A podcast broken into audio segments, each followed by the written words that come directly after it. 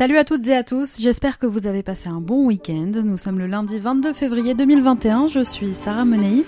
Vous écoutez Flash Foot sur Free Ligue 1 Uber.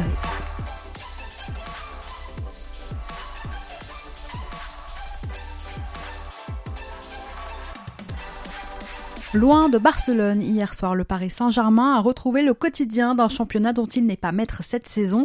À l'image de son héros du Nou Camp, finalement, le PSG a passé une soirée bien compliquée face à Monaco. Kylian Mbappé, méconnaissable, a tout raté, ou presque. Il n'a pas cadré une seule de ses frappes hier. Alors les Parisiens étaient ailleurs, certes, mais ce sont surtout les Monégasques qui ont été très bons, exécutant parfaitement le plan d'action pensé par leur entraîneur. Au Parc des Princes, Niko Kovac a fait tout ce que Ronald Koeman n'avait pas fait mardi. Ces joueurs ont pressé tellement haut que Leandro Paredes, en l'absence de Marco Verratti sur le banc au coup d'envoi, n'a pas pu trouver la verticalité qui avait fait tant de mal à ses adversaires en Ligue des Champions. Et le PSG, eh bien, en retour, n'a pas réussi à trouver les éléments pour contrecarrer les plans de Kovac. Dès l'entame, les Monégasques, dans un joli mouvement collectif, ont ouvert le score grâce au jeune Sofiane Diop et on jouait alors que depuis quelques minutes, mais déjà Paris semblait assommé. Monaco a réussi le plan parfait. Au retour des vestiaires, Under Herrera a manqué sa relance et derrière, eh Guillermo Maripane était là pour doubler la mise pour Monaco. Score final 2-0 pour l'ASM. Paris chute finalement une sixième fois en championnat cette saison et voit son bourreau du soir revenir eh bien, à deux petits points de lui. Cette saison, le Paris Saint-Germain est tombé contre l'OM, contre Lyon, Monaco et a fait nul contre Lille. En Ligue 1, Paris galère contre les gros et ça s'est encore vu hier soir. À Monaco, si le rêve de podium était encore fou il y a quelques semaines à peine, eh bien c'est aujourd'hui presque un objectif. Dans cette lutte acharnée pour le titre, Monaco veut avoir son mot à dire. Cette semaine, les Monégasques vont enfin pouvoir profiter de deux jours de repos consécutifs, récompense bien méritée après la performance d'hier soir. Les hommes de Niko Kovac n'ont désormais perdu aucun en plus de leurs 11 derniers matchs de Ligue 1. Ils restent sur une belle série de 9 victoires et de 2 matchs nuls. Alors il reste désormais 12 journées, 120 matchs où il peut se passer encore plein de choses, à commencer par deux chocs sans doute décisifs pour la suite. L'OL et le Paris Saint-Germain s'affronteront en fin mars, puis Paris recevra le LOSC avant que celui-ci n'aille à son tour défier Lyon au Parc OL. Enfin, à la 35e journée, Monaco accueillera Lyon justement. Ça promet une fin de saison très intéressante. En attendant, on fait le point sur les rencontres du week-end et tout ce qu'il ne fallait pas manquer de cette 26e journée de Ligue 1.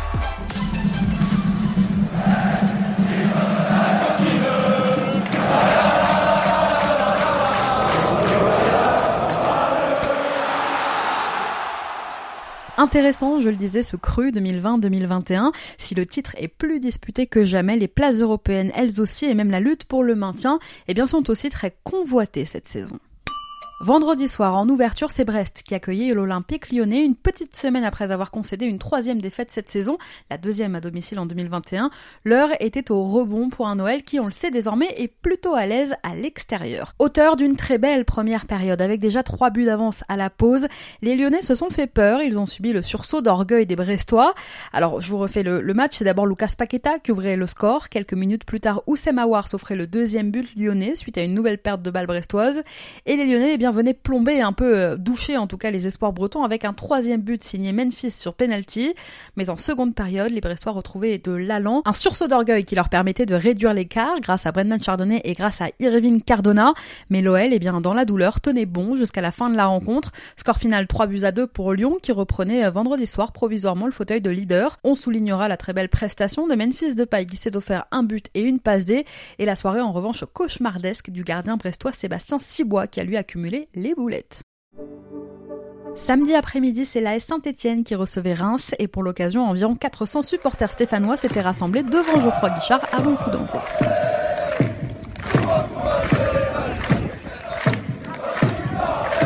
C'était un duel de seconde partie de tableau entre Vers et Rémois. Dominateur mais poussif dans les derniers mètres adverses, les joueurs de Claude Puel avaient bien entamé la rencontre. Reims revenait après la pause avec de bien meilleures intentions. À 20 minutes du terme sur un corner frappé côté gauche, El Bilal Touré surgissait au premier poteau pour marquer. En toute fin de rencontre, c'est le jeune Charles Abilly qui égalisait pour Saint-Etienne. Entré à l'heure de jeu, c'est lui qui a offert ce précieux point au sien. Une entrée qui n'est pas sans rappeler celle qu'il avait faite sur la pelouse de Nice déjà fin janvier lorsqu'il avait offert la victoire au sien à la 88e. Score final un partout donc entre Reims et Saint-Etienne. Avec ce match nul, les deux équipes restent dos à dos au classement. Un peu plus tard dans l'après-midi sur une pelouse en piteux état à la Beaujoire, c'est Nantes qui recevait l'Olympique de Marseille. Trois jours après une victoire séduisante et prometteuse au Vélodrome face à Nice, l'OM avait l'occasion parfaite d'enchaîner à la Beaujoire. En cas de victoire face à un FC Nantes 18e de Ligue 1 avant le coup d'envoi, les Phocéens pouvaient mettre la pression sur Rennes et grimper provisoirement à la cinquième place qualificative pour la Ligue Europa, vous le savez. Mais les hommes de Nasser Largué n'ont pas saisi leur chance. Ludovic Blas profitait d'une mauvaise relance d'Alvaro pour ouvrir le score pour les Nantais. Derrière, les Olympiens ont certes réagi en revenant au score grâce à Dimitri Payet, mais finalement, eh bien, ils n'ont pu ramener qu'un point de leur déplacement, un point qui satisfait tout de même Nasser Largué. Euh, pourquoi je dis c'est la satisfaction d'avoir pris un point, puisque quand on prend sur un fait de jeu euh, ce but-là, euh, quand on est dans cette situation, on aurait pu voir des joueurs démobilisés, mais bien au contraire, ils ont été très solidaires, ils ont continué à travailler, ils ont eu de l'abnégation et, et, le, ils sont récompensés par ce but avec une bonne action de jeu, en plus avec Dimitri qui a dans l'axe, avec du monde dans les 16 mètres 50, on était pratiquement quatre joueurs avec sur le centre de Yuto, donc donc le point me satisfait avec l'état d'esprit des joueurs. À noter que Marseille a encore une fois terminé la rencontre en infériorité numérique après l'exclusion d'Hiroki Sakai en toute fin de match. Et oui, encore un rouge pour l'OM, 8 rouges en 25 matchs de championnat cette saison. Marseille, c'est tout simplement l'équipe qui récolte le plus de cartons rouges cette saison en championnat. Une Ligue 1 qui est d'ailleurs championne des cartons puisque des 5 grands championnats européens, eh bien c'est en Ligue 1 qu'on recense le plus de cartons cette saison. Une dernière info concernant l'OM, Jorge Sampaoli et le club seraient parvenus à un accord verbal pour un contrat jusqu'en 2023. Sampaoli devrait s'en volé pour Marseille où il est attendu en fin de semaine. Et pour clôturer cette page, ce match entre Nantes et Marseille, Nantes, je vous rappelle, de son côté n'a gagné aucun de ses dix derniers matchs à domicile en Ligue 1. C'est la pire série des Canaries dans leur histoire dans l'élite. Eux dont le dernier succès à domicile en Ligue 1 remonte hein, au 18 octobre dernier. Dimanche, maintenant, c'est Montpellier qui a plongé un peu plus Rennes dans la crise et les Héroltais peuvent remercier Stéphie Mavididi. Le jeune attaquant du MHSC s'est offert hier un doublé en seulement 10 minutes pour permettre aux siens de l'emporter. Mavididi, il a été de tous les bons coups hier. Il a même provoqué un penalty en début de seconde période, tiré au-dessus par TJ Savanier, malheureusement. Serou Girassi a malgré tout réduit le score pour les Bretons à l'entrée du dernier quart d'heure. Ensuite, eh bien, les joueurs de Julien Stéphan, pourtant globalement dominateurs, ont poussé jusqu'à la fin, mais ils n'ont pas réussi à déstabiliser stabiliser une défense montpelliéraine bien regroupée. Rennes tentera, je l'ai dit, jusqu'au bout, mais ni Martin Terrier, ni Clément Grenier, ni même Steven Zonzi ne trouveront l'ouverture. Score final de Buzyn, donc pour Montpellier. Sixième match sans victoire, toute compétition confondue pour Rennes. Et de son côté, eh bien Montpellier confirme son retour en forme avec ce troisième succès d'affilée, un deuxième en Ligue 1. Fort de ces trois points décrochés, Montpellier revient à hauteur de Rennes justement et de l'OM au classement avec 38 points au compteur. De quoi se relancer dans la course aux places européennes. Seule mauvaise nouvelle pour Michel Zakarian, la sortie de TJ Savanier. Sorti à la 55e minute de jeu hier, le milieu montpelliérain souffrait du genou droit après un choc avec Jonas Martin. Savanier pourrait passer des examens en ce début de semaine. Après deux défaites consécutives en Ligue 1, Metz s'est bien repris en venant s'imposer hier après-midi sur la pelouse de l'OGC Nice. Les Messins ont fait le break dès la première période avec des buts de Kouyaté et de Lamine Gay. À l'heure de jeu, Amin Gouiri venait réduire l'écart pour les Niçois en inscrivant un but sur penalty, mais ça n'aura pas suffi. Score final 2-1 pour Metz. Alors s'il y a huit jours, Nice semblait sur la voie un peu du renouveau avec l'enchaînement de deux succès consécutifs, eh bien aujourd'hui, cette troisième défaite de rang en l'espace de quelques jours vient éloigner ce renouveau. Hier, le gym a notamment payé une mauvaise de match et les Aiglons eh bien finalement ne s'en sortent pas, 16e au classement, ils vont même commencer à devoir regarder derrière eux. Metz au contraire s'est donné les chances de se mêler à la lutte pour la cinquième place qualificative en Ligue Europa. Comme Metz, le RC Lens poursuit sa belle saison face à la lanterne rouge dijonnaise. Les Lensois ont assuré hier l'essentiel. Devant à la marque sur une belle volée de Seko Fofana, les joueurs de Francaise se sont un peu endormis, il faut le dire, avant que le but d'Engonda Muzinda ne les réveille. Réaction quasi immédiate des 100 et or, puisque dans la foulée, le jeune Simon Banza redonnait l'avantage aux siens. Score final 2-1 pour Lens. À noter que les Dijonnais ont terminé la rencontre à 10 après l'exclusion d'Abou Bakar Kamara à un quart d'heure du terme. Lens est désormais invaincu depuis 5 journées et avec cette nouvelle défaite, eh bien c'est Dijon qui a presque scellé son sort. Dans quelques minutes, justement, on fera le point sur le classement. À la même heure, après sa victoire dans le derby, Strasbourg accueillait le SCO Angers et franchement, on n'aura pas atteint des sommets, il faut le dire, au stade de la Méno. Il y a bien eu quelques occasions, surtout pour le Racing. Adrien Thomasson, Ludovic Ajorc, Habib Diallo ont bien tenté des choses, mais il manquait d'inspiration, de réussite ou bien se heurter à un Paul Bernardoni bien en place dans les cages angevines. Score final 0-0, Strasbourg n'a pas réussi à enchaîner et doit désormais préparer un déplacement difficile à Lille dimanche prochain. Après deux défaites consécutives en championnat, Angers stoppe un peu sa série négative et recevra Lens dimanche prochain.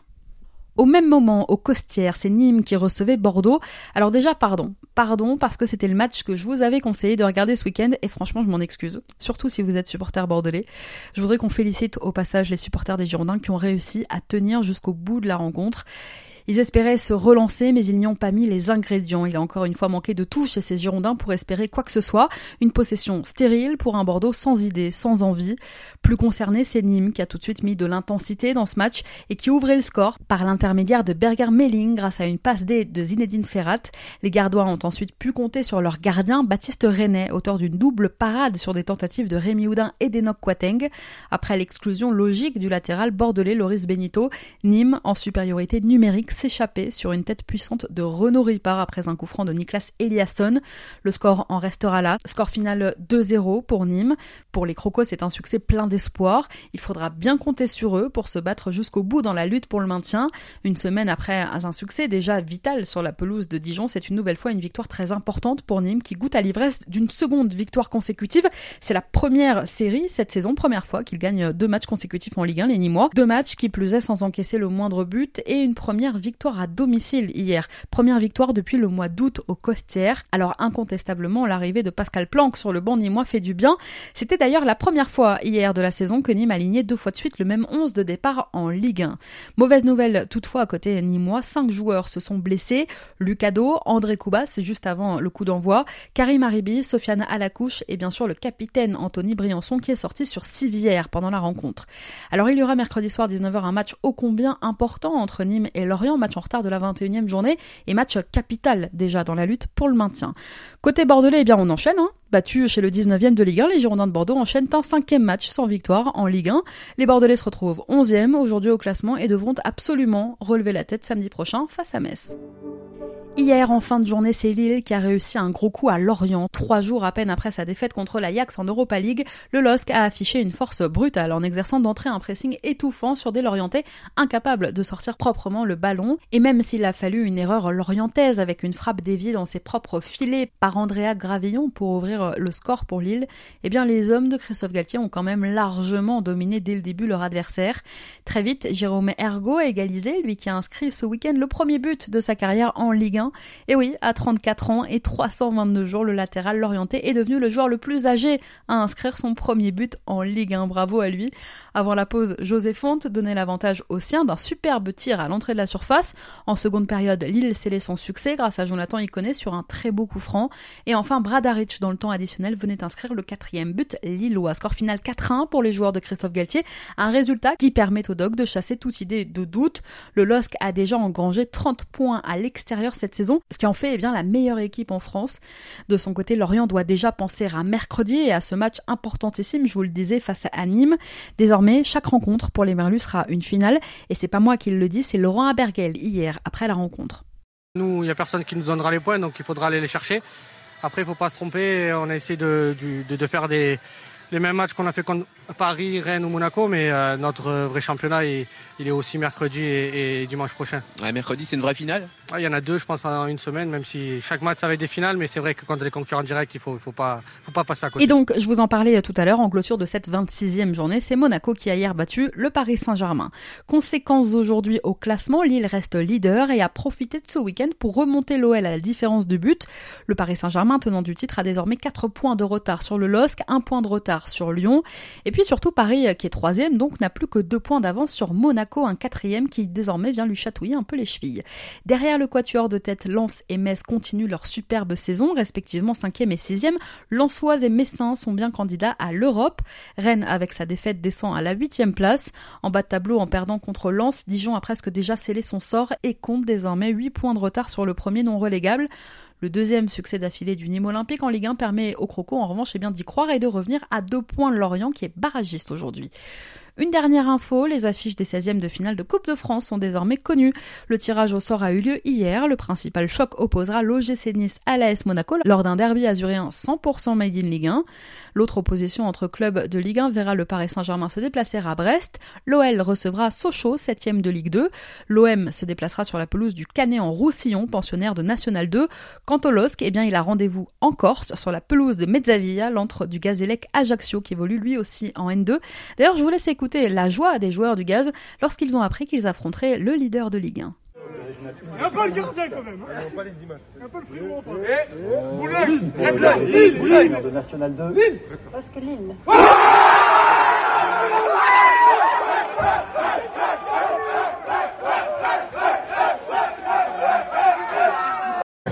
On reçoit. Ces 16e de finale de Coupe de France qui se joueront les 6 et 7 mars prochains. Allez, tout de suite, on vous partage notre coup de cœur de la semaine dans Flash Foot. Tu le sais, je te l'ai dit dans la colline. Tu t'aimes d'une façon que c'est pas possible de le dire. Et tout le temps, je te vois, tout le temps, je te parle. Le coup de cœur cette semaine, il est pour le monégasque Aurélien Chouameni. Parce que si Monaco est l'équipe en forme en 2021, elle le doit certes à ses deux compères en attaque Wissam Ben Yedder et Kevin Voland, mais elle le doit aussi à son duo de jeunes milieux arrivés sur le rocher il y a tout juste un an, Aurélien Chouameni et Youssouf Fofana. Alors pour Chouameni, les débuts n'ont pas toujours été simples. Il est arrivé très jeune dans un club qui à l'époque était en pleine reconstruction. Aujourd'hui, sous les ordres de Niko Kovac, eh bien, il enchaîne les matchs, il s'épanouit et il symbolise presque l'ambition de Monaco cette saison. Responsable de la transition, le milieu monégasque organise le repli défensif de son équipe pour couper les contres adverses. Il devient ainsi le garant de l'équilibre défensif du jeu de l'ASM. Hier soir sur la pelouse du Parc des Princes, Chouameni a encore une fois eu tout bon à la récupération avec ses duels remportés notamment, dans la couverture, dans son placement toujours juste, dans le choix de ses courses. À 21 ans à peine, sa prestation hier face au Paris Saint-Germain a confirmé sa montée en puissance. Alors Aurélien Chouameni, aligné aux côtés de Fofana, eh bien c'est le et les poumons de cette équipe monégasque qui va si bien. Et pour ça, eh bien, on voulait lui dire bravo. Merci à tous d'avoir été avec nous. C'était Sarah Menei. Vous écoutiez Flash Foot. On se retrouve demain.